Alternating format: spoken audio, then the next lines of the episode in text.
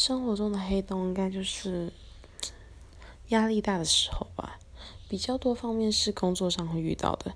然后当黑洞中的黑洞的时候，就是压力大的时候，然后忧郁症发作的时候吧。这个时候真的是觉得好像什么东西都被吸进去了一样。嗯，大概就是这样。